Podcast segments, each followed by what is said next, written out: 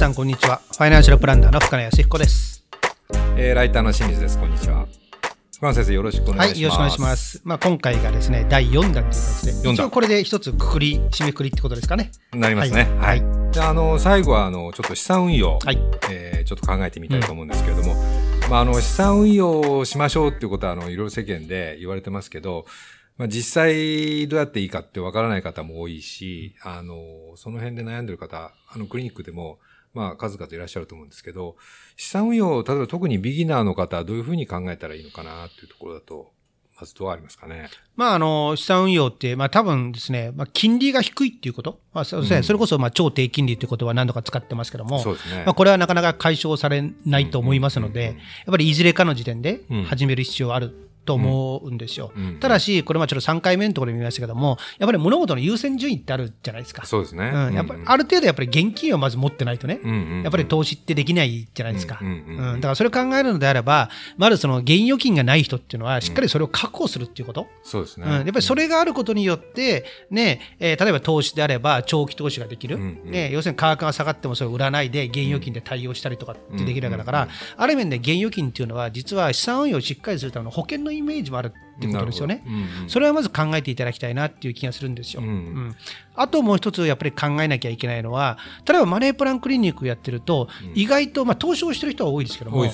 うん、その割には、例えばそうだな、積み立て NISA とか、うん。イデコとか、そういう言葉ってちょっと少ないと思いません？割とあれですよね。ダイレクトに投資そうそうそう、感じ。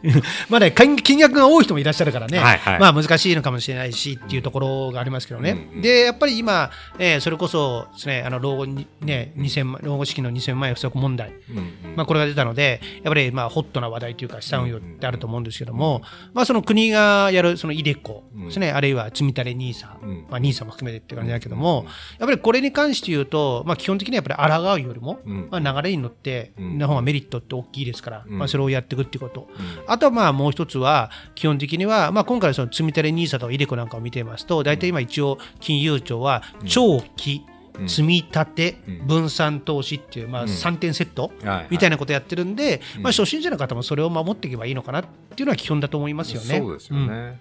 ただまああのビギナーとしてもその入りやすいまあ形にはなっているのと、あとまあそのまあイデコに関して言えば例えばその節税効果があるとか、まあそういうこともあるんですけど、まあ例えばイデコ関心ある方多いんですけれども。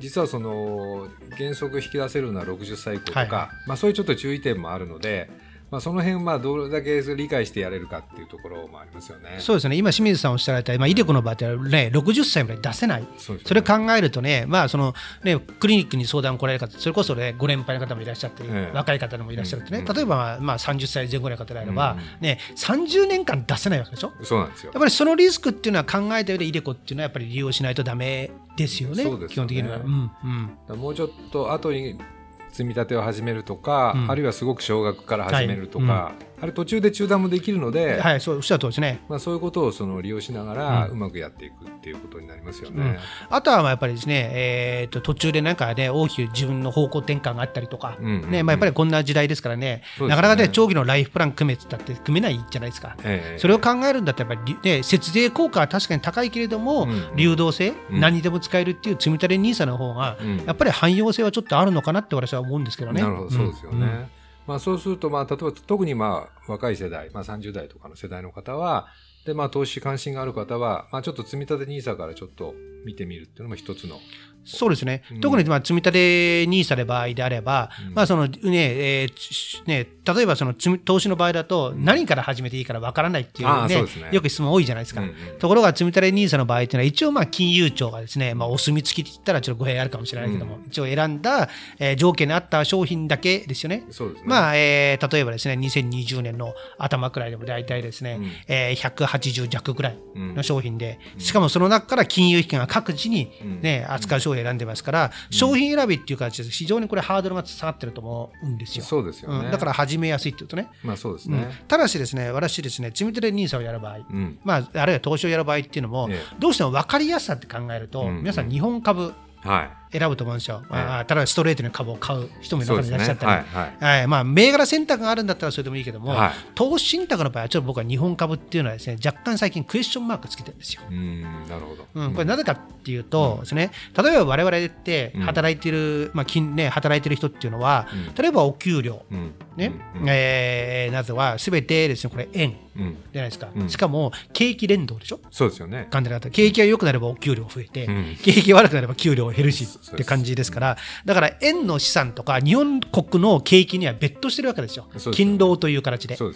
それなのに資産のところでさらに日本に別途すると、うん。もう要するに収入しかりうん。資産しかり、うん。すべてこれ日本と、まあ、うん一連卓勝、そうですよね、もちろん日本人だから別に悪いことじゃないけども、でも例えばですねで先ほどもちょっと言ったけども、うん。投資の原則って長期うん。積み立てと分散投資ですから分散になってない。うんじゃないですか。うんうんだから私それ考えるんだったら、うん。私はですね積み立て兄さんから前だったら、うん。極論すればですねそれを日本株なんかも弾いちゃって省いちゃってもいいかなと思うんですよ、ああなるほど、うん、だから海外株うん。の、えー商品っていうのは限られてますから、それを普通に積み立てていく、うん。そうすると収入とかは、えー日本景気に別途、うん円に別途、うん。でも資産の方は海外景気とか外貨に別途っていう感じでうん。分散ができてるじゃないですか、それぐらいシンプルに考えちゃってもいいのかなって私は思ってるんですよ。うん世界株だとか、はい。まあ、世界の債券とかそういうところに投資する商品を、まあ、選んでみてはどうかそういう感じですね、ううん。特にですね例えばちょっとまあこれここから若干専門的な話なんですけどもね、ええ。よくまあ分散投資っていうと、まあ、株や債券とかね、うんうん。いろんなものを混ぜてってやるんですけど、ええ。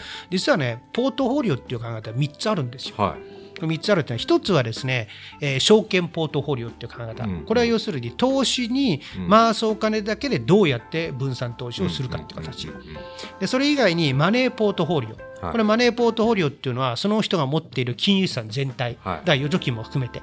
ね。通常私はそれで考えるべきだと思ってるんですよ。うん。でそれ以外にもう一つが総資産ポートフォリオって言って、はい。金融資産以外に例えば、えー自宅だったりはい。あるいは動産であったり、うん。えーそういうものを全部入れてるのは総資産ポートフォリオっていう考え方なんですよ。うん。まあ、富裕層なんかはその総資産的な考え方ですけども、一般の人は私はですね、マネーポートフォリオよりいいかなと思ってるんですよ。つまり、自分で今まで現預金100%うんだったら、えー例えば積み立て NISA、うん。イデコでもいいけど、それで始めるのはさっきで外国株やったとしても、うんうん。資産全体から見ると、たくさんのお金がうん。投資に回ってるわけじゃないじゃないですか。そうですね。でそれ考えるんだったら、実はリスク取ってないんですよ。うん。でも、さっき言った証券ポートフォリオだと、うん。こっちの金融資産って、預貯金っていうのはなくなるから、うん。株100%は危ないでしょになっちゃうわけ。なるほど。そううん、でもそうじゃなくて、もうちょいシンプルに考えるんだったら、もう自分が持ってる金融資産。うんと、あとは投資に回すお金で、うん。えー考えた上うでん、ポートフォリオを組めば、実は世界株100%でも本当にリスク取ってないんですよ。あとは、まあね、だそれが長期になっていけば、ね、資産の方がお金増えていって、資産全体で占める割合が多くなると、うん。そこで今度は、えー投資に回すお金を少なくしたりとか、うん。一部利益確定したりするっていう形で、回すお金でリスクコントロールっていうのをしてもらいたいんですよ。まあ、でもそれは始めた後の話であって、あそうですね。10年とか20年経ったんですから、うんうんもう始める時っていうのは、それぐらいシンプルに考えて、うんうん。あとはもうやってき、もう順調に積み立て投資でやっていけばいいのかなっていう、私は思ってます。なるほど、うん。うんあのまあ最初のお話に戻りますけどそのまあ投資にその回すっていうのはやっぱりできれば余裕資金。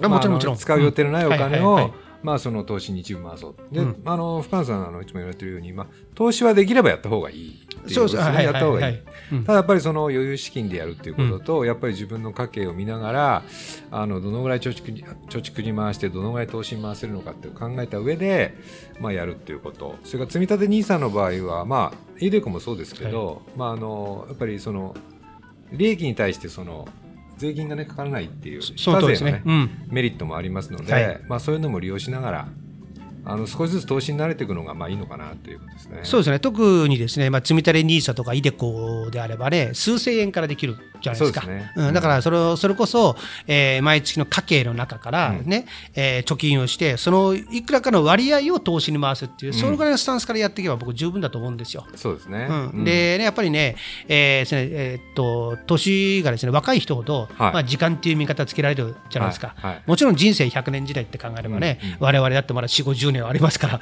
十分長期と長期投資できるんですから、うん、それ考えるのであればですね、えー基本的にはまあある面では習うより慣れろって感じかな。小学でもいいから始めていただいて、だんだんステップアップが、まあそういう相談もね、うんある面ではウェルカムですからね。そうですね回しても、ね、基本的にはどしどしですね、マネープランクリニックの方に応募してもらえばと思いますよね。うんわかりました。じゃあ、まあ、投資については、あの、そういうことで皆さん、あの、頑張ってやってみてください。